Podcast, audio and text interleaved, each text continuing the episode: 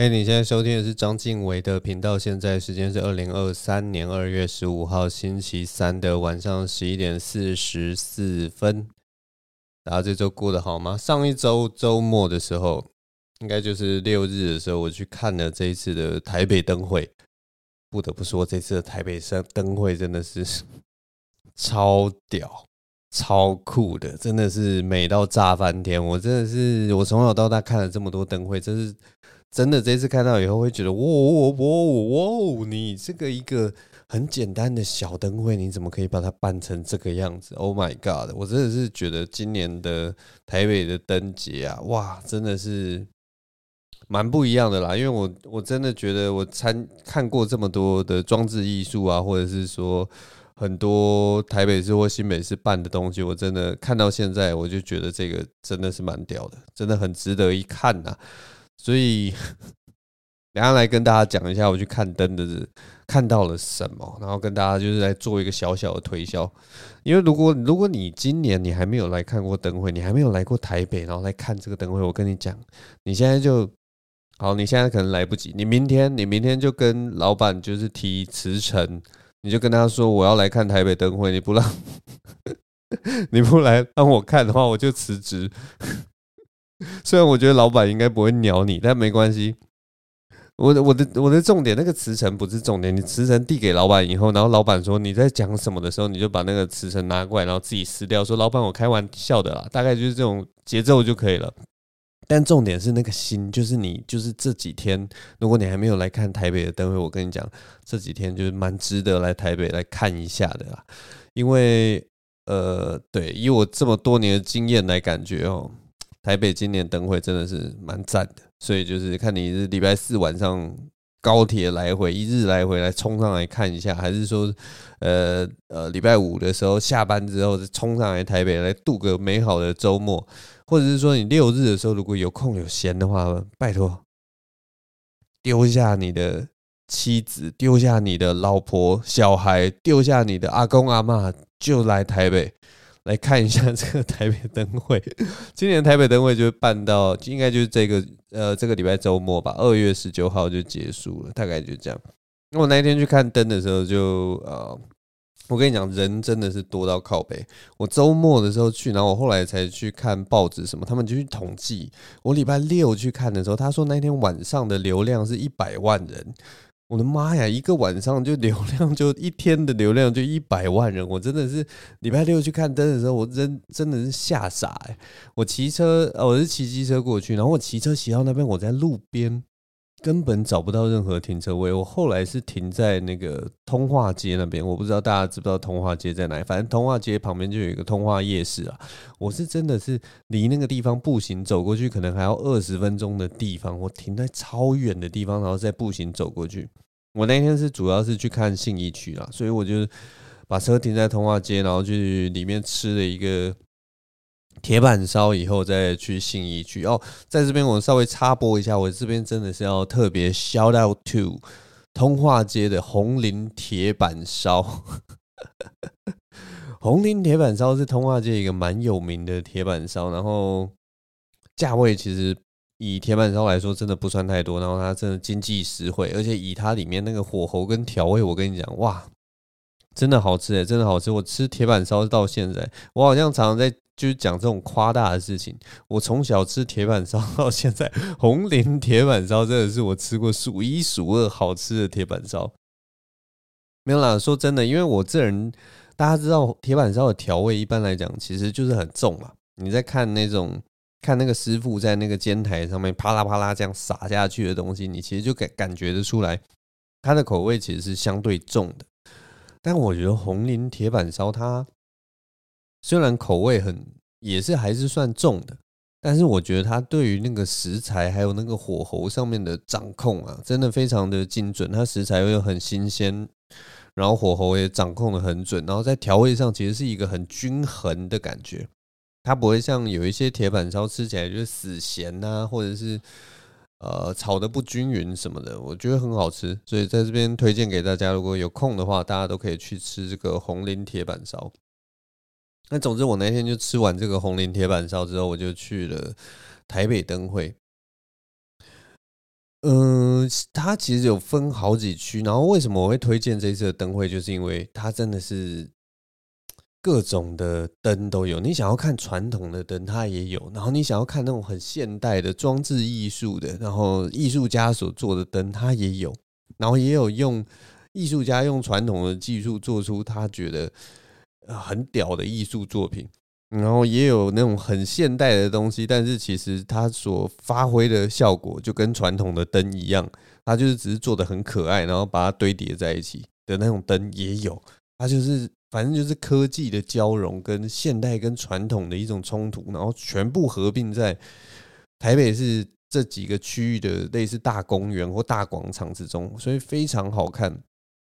你想要看什么都有。那我自己其实。像现代的话，我跟大家讲一下，像那个像我们以现代感来讲，我们的主灯是一只机器兔，然后它那个脸是 LED 灯，然后还会做一些表情。哇靠！我看到我就会觉得，哦，今年的主灯真的是一个就雅俗共赏的一个东西。我记得前呃前几年好像有几年的时候，主灯有时候会备受批评嘛，要么就是太丑或太普通或者太廉价什么，可是。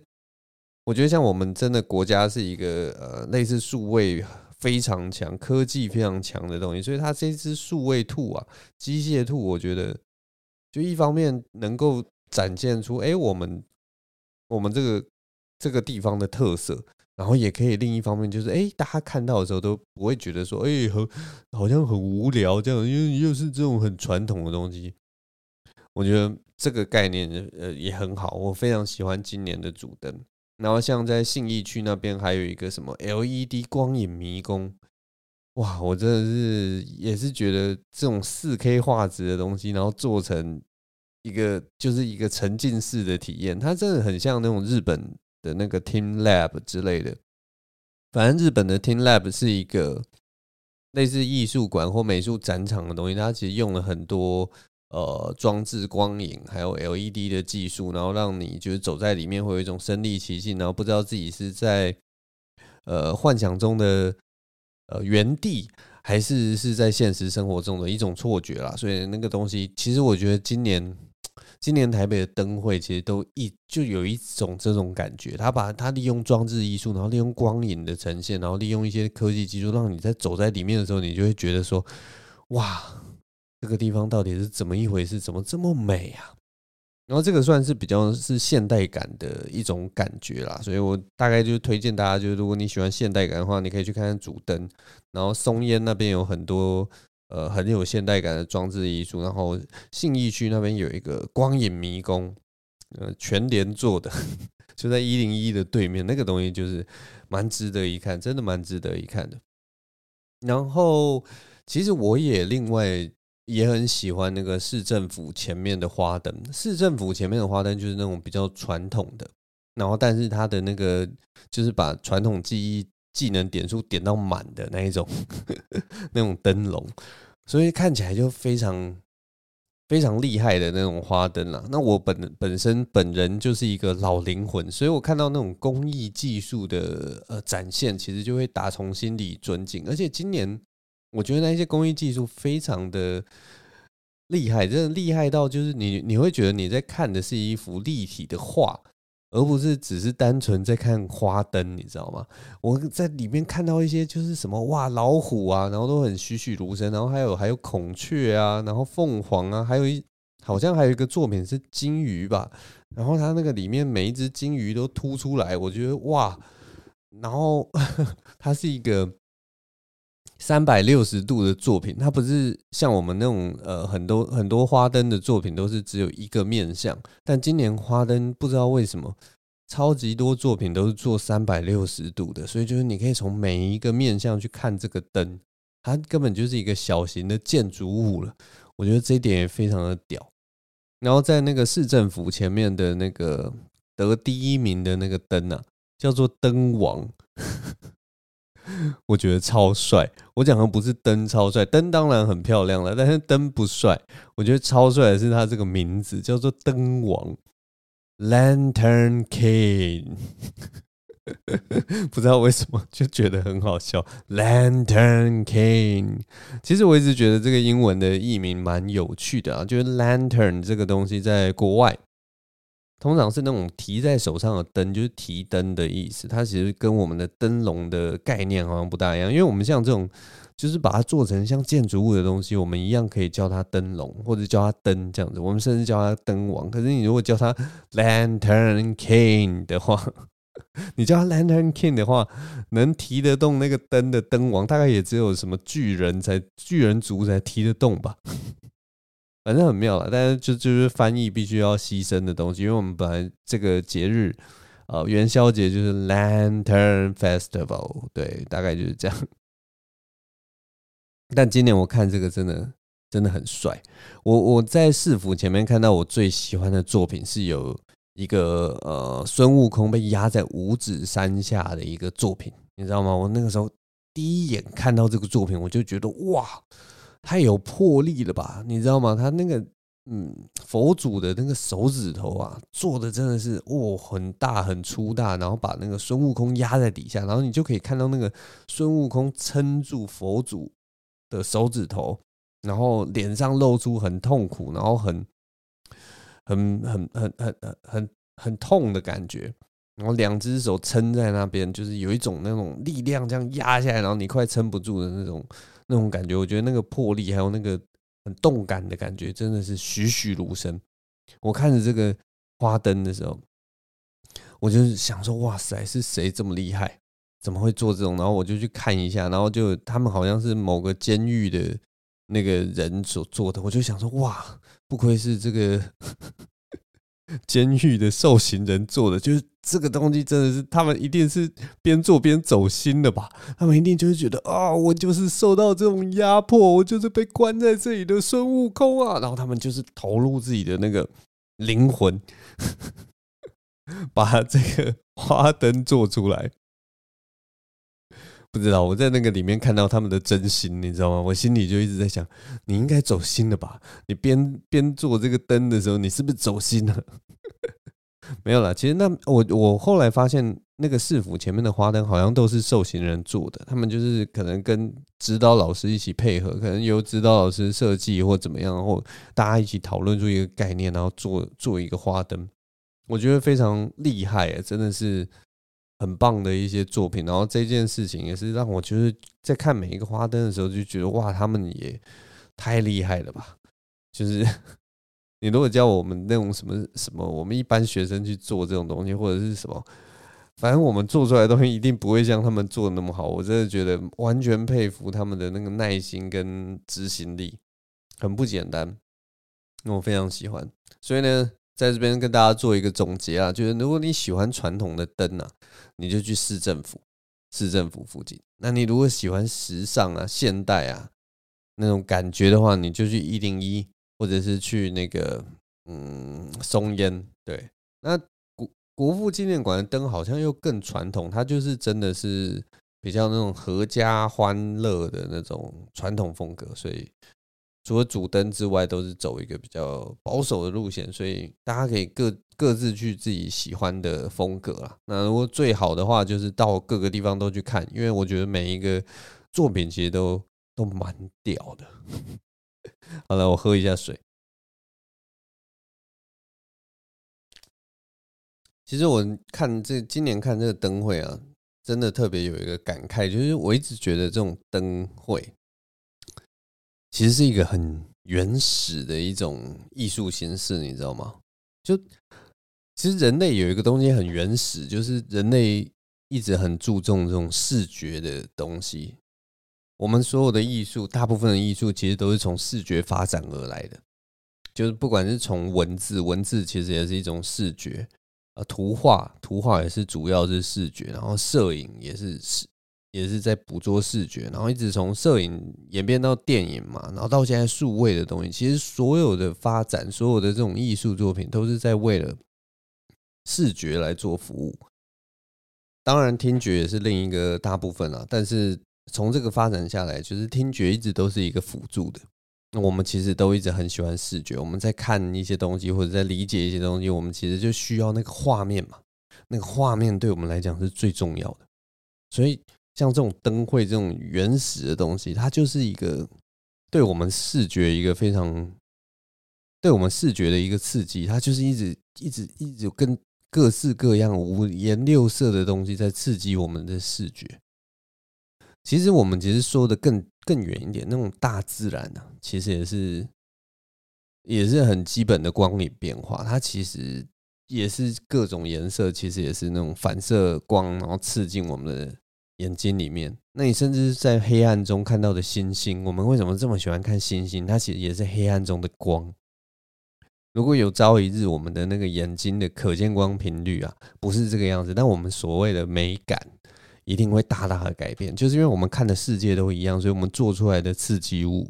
给予大家的刺激物都一样，所以这这有点某方面是形成我们的文化，你知道吗？人类的文化其实也是建立在我们的感官之上。我真的觉得 人类真的是非常视觉的生物。这就讲到我之前。前一阵子有学到一个东西啊，前一阵 前一阵子学到一个新的，有点像时尚的趋势吧。我前一阵子学到一个词叫做 Y2K 风格，然后好像是最近近期年轻人会穿穿的一个风格吧。那个风格，我其实我第一次看到的时候，我真的有点不能理解，你知道吗？我知道我是从那个年代，那个 Y Two K 的风格好像是九零年代到两千年代。年轻人会穿的一个 style，我知道我是从那个 style 开始活过来的人，你知道吗？我就像一个活化石一样，那些那个年代其实是我经历过的。可是我现在看到那些东西的时候，我就忽然觉得，嗯，我真的有经历过那个时代吗？我真的有经历过那个潮流吗？九零年代到两千年代，那个时候我。我自己喜欢的东西都是日本那种多层次的穿搭，还有不然就是美式那种很粗犷滑板的那种，所以那个那个那个年代的东西。但是我后来当然仔细回想了，什么呃小甜甜布兰妮啊，或者是那个嗯英国的那个 Spicy Girls，好像就是走这样子的风格，就是 Y2K 风格。那现在大概二十几年过去，好像那个风格啊，忽然又重新出现，所以就是年轻人可能很喜欢吧，有一点复古，但是另一方面又有一点呃青春活力的感觉。我是，但是我看到的时候，我还是觉得很不懂，我就觉得他们穿起来就是他他又讲求呃讲求那种颜色一定要很鲜艳，就是那种大红大绿啊。大蓝、啊，然后有一点运动风什么，然后布料都非常少，然后怎么搭我都觉得有一种就是我不知道怎么该该怎么形容啦。可能我自己本身的审美观是比较喜欢优雅的，或曲线比较呃比较比较比较利落，比较比较怎么讲呢？比较圆弧形的那种线条。那像 Y2K 的线条其实会比较。我自己觉得，好像 Y2K 的线条是不是比较破碎一点？大概是这种感觉。但我后来看着看着，我发开始欣赏起来 Y2K 的这个风格，你知道吗？因为我发现这个风格啊，好像要露很多的肌肤才会。才会符合这个 Y2K 的风格，就是女生都要露腰啊，然后什么穿迷你裙啊，然后什么之类的，然后或者是说什么呃侧乳要露出来啊，什么低胸啊，然后可能只穿一件小可爱啊，穿一件运动背心这样子，然后看一看，我就觉得，嗯，原来 Y2K 这个风格好像也蛮好看的嘛，真的是一个。很糟糕的一件事情，你知道吗？这也是人类原始的美感，就是一种受到的视觉冲击。看久了之后，你就觉得，嗯，好像好像也蛮好看的啊，对不对？重点已经不是在衣服了。但我们 没有啦，这玩笑话啦。但就是就是最近忽然又看到这个 Y Two K，觉得蛮有趣的，因为我实实在是第一次看到这个风格。明明就是从那个时代过来的，但是不知道为什么那个时候注意力都放到哪里去了，好像没有跟上这个风潮。然后等到这个风潮现在从以复古的方式重新席卷而来，我才我看到的时候真的是觉得，哎，这个好像是好像是新的，好像是新的一样。我在想说，我经历了那个年代，我的眼睛是不是也被那个 被别的东西吸引的注意力，还有分心剧，没有注意到这个风格，我也不知道。讲到这个时代的东西啊，不同时代的东西，我我这个礼拜，哎，是礼拜几啊？礼拜一的时候去看了一个我们这个时代的经典作品。就这个作品已经上映很久，但我到这礼拜一才去看，我终于去看了那个《灌篮高手》的电影版。我我必须跟大家说，就是《灌篮高手》电影版是一个对我来讲是一个很奇怪的体验，你知道吗？它是一个理性跟感性的拉扯，然后它在我心目中真的是。造成了一个就是很大的震撼，对我来讲是一个非常不一样的体验。我会称之为真的是我最接近宗教的体验。因为其实我仔细想，就是这部电影，我回来就是有跟我几个朋友讨论，他们是我同辈的，然后他们也是以前有看过《灌篮高手》，可是他们对《灌篮高手》的可能感触没有那么深，或者是说就是觉得我只是想要去看一下，就是。这些东西，然后他们都是很理性的人，所以他们看到这个作品的时候，他们最主要就是说：“哦，我觉得那个作画在三 D 跟二 D 之间拿捏，然后还有那种笔触的感觉，都觉得非常棒什么的。”就是他们可以很理性的分析说这个这个动画作品做的怎么样，然后或者是他们也会说就，啊，这个故事其实就是在九零年代那种很老套的故事啊，就是呃，一个团队啊遇到。遇到什么什么什么呃挫折啊，然后再跟另一个故事做一个呃平行的叙述什么的，其实他们都可以做很多理性的分析。但是你知道吗？我去看《灌篮高手》电影版的时候，我就跟他们说，我真的是哭爆诶，我真是从头哭到尾，哭到一个真的是不行，你知道吗？上半场的，就是他，我不知道大家有没有去看了，但反正《灌篮高手》其实就是在讲一场比赛跟一个人的成长。那在那一场比赛，我跟你讲，那场比赛就是这个作品《灌篮高手》最高潮的时候。这个比赛好像是从，总之这个漫画它大概画了三十二集之类的，然后这个比赛大概是从二十六集到三十二集，全部都只打这一场比赛。前面前面漫画的前二十五集里面可能打了十几场比赛，然后 最后的。这场比赛是从二十六集打到三十二集，就六集只打一场比赛，所以这是这是整篇整部漫画最精彩、最精华的一个部分。那今天终于把它画成动画。我去看的时候，就是当我看到我看到那种我看到湘北队就是面对山王包夹的那个无力感，大概只拉开到六分的时候，就连进三球之后，我就哭了。我就爆哭，我从那个地方就开始哭，然后一直断断续续哭哭哭哭哭哭到最后，应该至少有哭个五六次、六七次之类的，反正就是真的是不能自己。我你你你要。真的问我说我为什么在哭？我说不出来哎，我真的说不出来。所以我我就说这真的是我最接近宗教、最接近信仰的一次体验了。因为就是你有的时候问那种有些人很信宗教或者很信仰啊，或听到神的声音的时候，然后你问他说为什么，真的答不出来哎，你不会得到任何有效的答案。所以你如果今天问我说，那个故事不是就是很老套吗？而且故事情节你都知道，你为什么去看那个的时候你会哭？我只能跟你说我不知道，哎，我只能跟跟你形容我看那部片的那个感受了。就是我我看到，呃，我最就是像那个全场压迫好了，我们拿全场压迫为例子好了。我看到那个全场压迫的时候，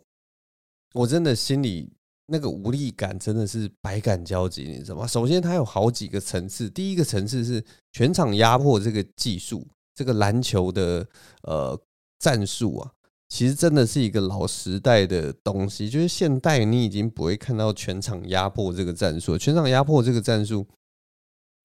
它其实是就是有好几种破解方法。然后，因为它是一个呃。它它是一个缺点大于优点的一个战术，我觉得以现在的观点来看是这样，所以基本上我觉得在现在在篮球场上已经不大会看到有人用全场全场压迫，哎，这个叫什么？对啊，全场压迫的战术了。哎，这不是全场压迫，哎，这个叫什么？好啦，我已经忘记它正式的名字叫什么。对，应该是全场压迫，但但反正它就是一个过时的东西，所以你看到这个东西，你就会觉得天哪，这个就是我们以前小时候会用的战术，你知道吗？因为我大学的时候是参加系篮的，我大学的时候是真的也有去练习过这个战术，然后你就知道那个战术要怎么去执行，然后你在那个里面看到，你就会有一种天哪。这个是这个是第一个怀旧层次的地方。那第二个就是说，你如果曾经站在篮球场上，其实你会很深深刻的了解到那种技不如人，或者是身材是有劣势的那个无力感。那个无力感真的是很很直接，然后很很压迫的一件事情。就是例如说，你身材，假如像我啦，我才一百七十一公分。然后你在那个篮球场上面，你是面对假设说两个快将近一百八十公分的人来包夹你，你所感受到的那种窒息感，然后你身材可能没有他们那么壮的时候，真的是处于劣势。那个真的是一种来自体格很原始的力量，然后那个无力感也是很原始的一种无力感。那个就是不是那种隔一层什么哦，例如说你买不起东西的无力感，或者是说呃嗯还有什么无力感，我也不知道什么无力感，反正就各式各样的无力感。这个体格上的、体力上的，真的是非常原始，那感觉真的非常深刻。因为我那个时候，我我以前打细篮的时候，我身材也不是说多好，然后那个年代其实资讯也非常少，所以。我我我没有菜单可以练球，所以我其实也不大会练球。像我们现在在 YouTube 上面，我好像曾经在前几集节目、好几集前的节目有介绍这件事情，就是现在随便在 YouTube 上面找一大堆影片，可以教你怎么练基本动作，然后你只要照着那个上面练，每天练个半小时到到四十分钟，其实你的基础就会一直变强，一直变强，然后你的投篮的姿势你可以自己去做矫正。你甚至就是各方面你都可以不断的进步，所以你现在在篮球场上，你看人家打球，我们以前九零年代打球的时候，所有人都是那个投篮姿势都歪七扭八，你知道吗？大家都是从小就是随便就是找自己最最最好的方法，觉得最最习惯的方法去做投篮的动作，所以你你会看到一大堆人什么把球拉到后面丢啊，把球举在前面丢啊，把球推出去丢，反正就大家。投篮的样子都超级奇怪，歪七扭八的。我现在到篮球场上去看，哇，每个人的投篮姿势都都有一个样子，你知道吗？都很标准的。这个是在以前的年代完全看不到的事情，所以我们那个时候真的打球真的是真的就是乱打一通。然后像我这个身材，我就只能打后卫嘛。那后卫就两个，一个控球后卫，一个得分后卫。然后其实我也不知道要怎么去加强自己，我只能。平常偶尔去碰碰球、打打球，然后跟着系篮一起练而已。所以，我们那个时候就是凭着就是我们很基础、很原始的运动技巧在打球而已，就这样子。我记得大概是大三的时候吧，大三的时候其实就感受到很明显的这件事情。我我们那一年很难得，就是打进了台大杯十六强吧，因为其实外文系的。篮球队一直都没有特别强，在我们之前都没有特别强了。后来好像学弟还蛮屌的，但反正我们那一年好不容易打进台大杯十六强，那那个时候开始遇到真的呃台大里面很厉害的对手。那个时候我才真真切切的发现，我的肩膀根本护不住球。我是一个属于瘦长型的，但是身高也只有一百七十一的一个人，所以我。护不住球，你知道，我是太瘦了，我肩膀不够宽，所以我护球就是，如果我今天遇到一个，例如说手长脚脚长，然后大概也不用到一百八十公分，大概一百七十五六公分的人，其实我护球就会开始有一些问题。我在切入的时候，其实球就要拉到超级外面的地方，我才不会被抄球。我没有办法用我的肩膀或身体去护住球。反正是一个，后来真的发现这件事情之后，就知道啊，靠！我真的，其实不适合打篮球这种运动。我我以前真的是就是可能跟一般人打球都不会发现这件事情，但是我如果真的跟很强的人打球，你就会发现哇，差太多了，我根本没有办法打球。反正这就是我那个那个关于体格、关于体力、关于就是各种劣势这种东西，在运动场上真的是非常的残酷啊！真的就是遇到那些人的时候，你就是被被被抓在地上，然后在地上磨那种感觉。那感觉也像是，就是如果你见过真正的天才，你就会觉得哇，自己的各种才能啊，各种才艺跟他们一比，真的是比不过啊！如果他们呃，真的有心来做一些你现在在做的事情，他们搞不好真的是轻而易举就可以超越你那种感觉，非常可怕。那个那个，你只要经历过一次，你就知道，Oh my God，完全完全刷新你的三观。总之，我在看《灌篮高手》的时候，就是这一些所有的我曾经经历过的一切。全部都涌上心头，然后再夹杂一些就是怀念呐，还有那种热血感，哇！边看真的是边哭啊！每一个角色的每一个桥段，我都哭。像那个里面，呃，中锋赤木他自己有自己的心魔，他一直觉得自己是球队的支柱，所以他自己一定要打赢对方的中锋，那种。那那个那个心魔，然后还有流川枫的心魔。流川枫的心魔就是他也是觉得说自己一定要凭自己的力量，然后打赢对方的王牌。但其实他要打赢对方的王牌，首先要做的一句一件事情就是要传球。他这个角色其实有点像 Kobe Bryant。Kobe Bryant 就是在 NBA 的时候，他都以不传不传球著称的打铁王，不过是一个伟大的球员了。然后对，然后流川后来就开始传球之后，没想到对方为了要防守他会传球的他，反而让他进攻有更多喘息的空间，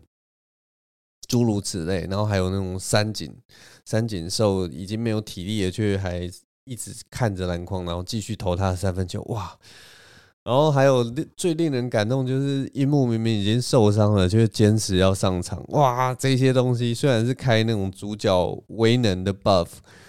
但是你每次看到这个，就是你那个眼泪就是整个夺眶而出，你知道吗？我就是我不知道，我完全不知道自己在干什么，就是一种，哎。就是一种宗教体验，对我来讲，真的完全是一个宗教体验。然后看完，你知道吗？就一直泪流满面。然后最好笑的就是我，我女朋友好像，我女朋友没有看《灌篮高手》，她说她她小时候有看过了，但她说她看完以后就忘记了。那跟我们这种就是《灌篮高手》迷比起来，当然不可能比啊，因为我们是最后六集可能都看了十遍不下的那种 臭宅男，所以。但是很好玩，就是他看到中间好像中断的时候，当我泪流满面的时候，他转过来问我说：“哎，他们这一场最后是输还是赢啊？”因为他很想要赶快知道结果。然后可是我那个时候就是沉浸在那个当下，然后泪流满面。我根本因为我戴着眼镜，所以他可能没有看到我泪流满面，所以我不想转头过去跟他跟他说结局，我也不想跟他表示任何，所以我就不理他。然后让他就是悬挂在呃那一颗心悬在那边，他后来是蛮享受这个故事的，对，因为他已经忘记结局了。然后他就跟我说：“诶，那他们打赢的时候，我好想要欢呼哦。”我就跟他说：“你欢呼的话，应该会很蠢。”他就问我为什么会很蠢，我就说：“因为现场每个人都知道结局，大概只有你不知道。”反正看完就觉得真的很好看，很好看，每一个。画面或者每一个每一球，我跟你讲，每一球都是对我回忆的重击，你知道吗？真的是我们看这个漫画，真的是看到每一球都记得，哎，真的每一球都记得，他画的每一球我都记得。反正这部作品，我觉得跟就是井上雄彦，井上雄彦是他的作者啦。我觉得井上雄彦他很擅长描绘心魔这件事情。真的很深刻，就是每个人都有每个人的心魔。然后井上雄彦他当初在《灌篮高手》里面，我觉得最厉害的就是他是描写呃运动在运动赛场上面的心魔。你所克服的不是那种很外在或者是或者是那种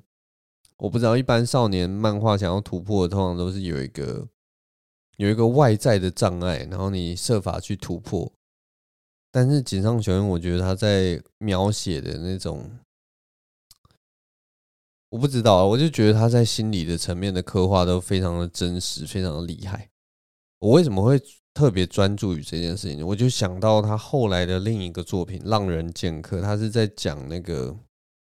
剑豪，那个剑豪叫什么名字啊？反正日本宫本武藏啦，日本的一个很会、很会、很会用剑的一个剑客，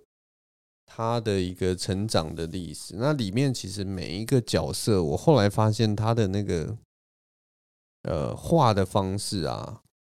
每一个角色的刻画，其实也都是在讲每个人他对于呃舞剑或者是追求剑道的极致的心魔，你知道吗？里面就是有很多，例如说继承了道馆的兄弟啊，或者是武藏他自己在追求最强之路，他所遇到的障碍啊，然后诸如此类的。我觉得就是他很擅长于。描写每个人在面对很多事情的挣扎，而且是用非常非常东方、非常洒脱、非常浪漫的方式去描写这个东西。总之呢，我讲完这一段之后，我发现自己有美化这一切的嫌疑呀，这个嫌疑非常的大。也许他 根本没有这么这么屌，也许就是一个中二漫画，我不知道啦。哎，反正这就是属于我们这种九零年代到两千年代长大的孩子啊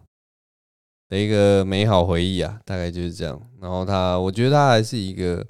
可以横跨时代的一部作品啊。嗯，我也不知道，推荐大家去看看啊，《灌篮高手》这部漫画。然后为什么它可以引导一代人？的风潮，你知道吗？那个时候国小，大家看完这个卡通作品或者是漫画作品以后，全部的人都去打篮球了。我真的第一次打篮球就是看这部作品，然后所以才去打。我们小时候真的做任何运动都是因为看了一部作品。像我小时候最小的时候是看什么《斗球儿弹平》，然后就是他在里面是打躲避球，然后我们就所有人就去打躲避球。然后它里面还有一个什么火焰球，会在那个躲避球的上面画一个火焰。你知道那个时候去打球的每个小孩子，他的躲避球上面都画着火焰，超级蠢的，超级中二的，但是大家就是会这么做。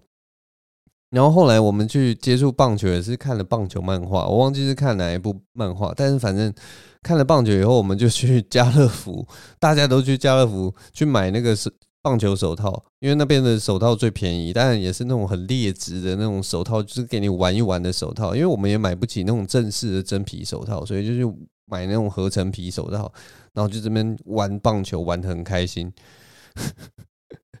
然后看了《灌篮高手》，就迷上了篮球。可是很有趣，《灌篮高手》就是我看完篮球之后，迷上篮球之后就没有再改变。的一项运动了，我们后来就继续打篮球，大家都继续打篮球，所以篮球真的是伴随着我们这一代人就这样一直上来。可能也是因为篮球是一个相对比较好，就自己打或跟朋友打都很方便的一个运动啊，大概是这样。我不知道现在的年轻人或什么是通常是在打什么球，篮球是不是已经变成不一定是每一个人都会打的运动？我也不知道。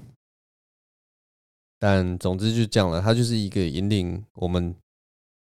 改变了我们行为的 一部漫画，真的是改变我们的行为。我们那个时候改变我们行为的不是各种科技，不是 YouTube，不是手机，不是智慧型手机，不是电脑，不是我不知道还有什么可以改变我们的科技，不是 iPad、iPod，不是 IG。不是，都不是。那个时候改变我们行为的，就是一部伟大的作品《灌篮高手》，让我们每个人都去买一个篮球，然后每个周末都会跟朋友一起约去打篮球。我们还记，我还记得我国中的时候，有有一段时间是每个早上八点，